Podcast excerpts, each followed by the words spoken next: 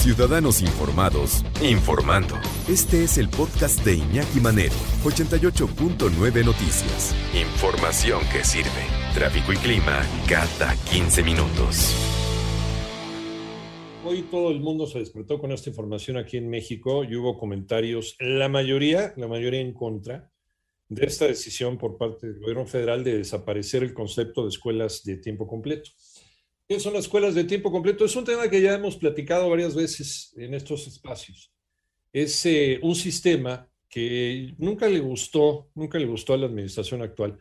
Un sistema en donde los alumnos, en donde los chavos, y creo que es un sistema que va con los tiempos que están corriendo, los tiempos que estamos viviendo, en donde los niños y las niñas, primaria y secundaria, tienen un lugar, o sea, la escuela, un lugar seguro en donde quedarse, un lugar en donde comer una comida sana, en teoría, un lugar en donde eh, a lo mejor practicar otro tipo de actividades o continuar con su educación, con gente capacitada, con sus maestros, con eh, eh, otro tipo también de, de, pedagogos, con gente, les digo, capacitada para esto, ¿no? Para poder atender a los niños en sus necesidades, en lo que papá y mamá están tranquilos trabajando y llevando el pan de cada día a la mesa de sus casas.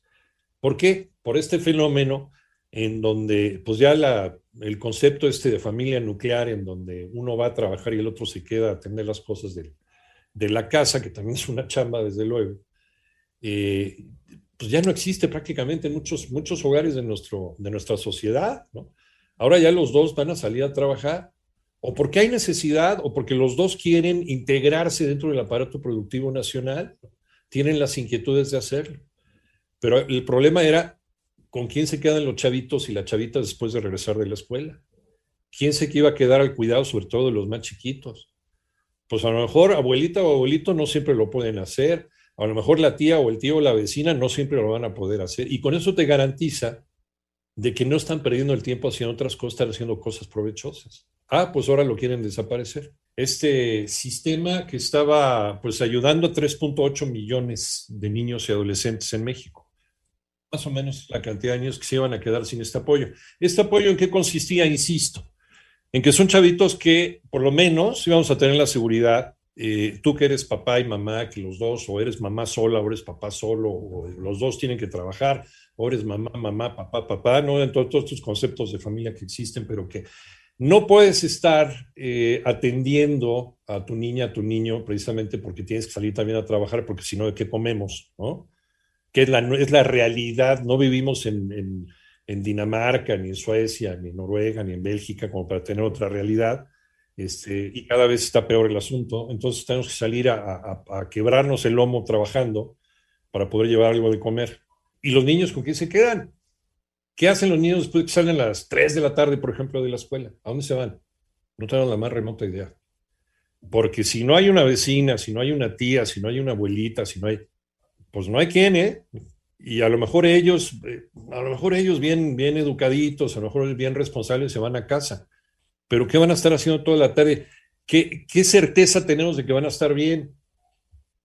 Y se van a conectar a chatear con quién y qué, va a estar pasando con ellos, en qué van a aprovechar su tarde. Estas escuelas de tiempo completo lo que estaban dando, y creo que es dinero muy bien eh, invertido por parte de los contribuyentes. Digo, a mí, a mí si me preguntas lo que costara, ¿no?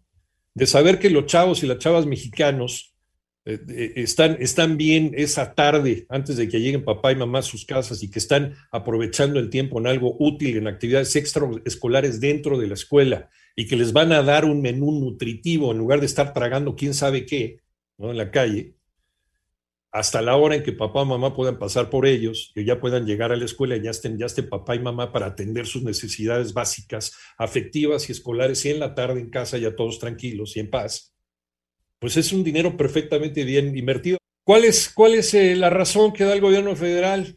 Pues que para dotar a las escuelas de, de agua y luz y de infraestructura, y, pues que no habían prometido que eso ya había quedado antes del regreso presencial a clase. ¿No se supone que ya estábamos todos listos para que todas las escuelas regresaran a clase sin mayor problema? Y les preguntamos, oigan, y también las escuelas que están ahí en la Sierra de Guerrero y en la Sierra y en Chiapas, ahí en medio de la selva. Y, sí, sí, sí, ya todo está perfecto. Y ahora todo, que si para el agua potable, si para el se, se me hace muy bien. pero eso debería ser parte también de un presupuesto especial para tenerlas así, no quitarle dinero a algo que está funcionando muy bien, como en las escuelas de tiempo completo, sino pregúntenle a estos 3.8 millones de niñas y niños, más bien sus padres, o su padre o su madre o los dos, o quien se haya quedado al cuidado de estos niños y niñas, si les va a convenir o no.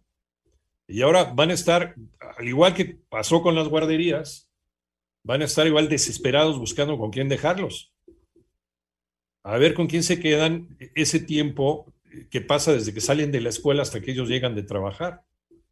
Sobre todo para las madres y para los padres este, solteros o solos.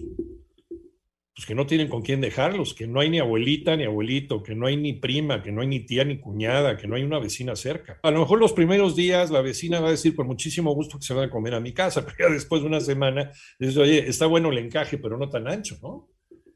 Entonces, si algo van a tener que hacer, porque no son cinco o seis casos, son 3.8 millones de casos.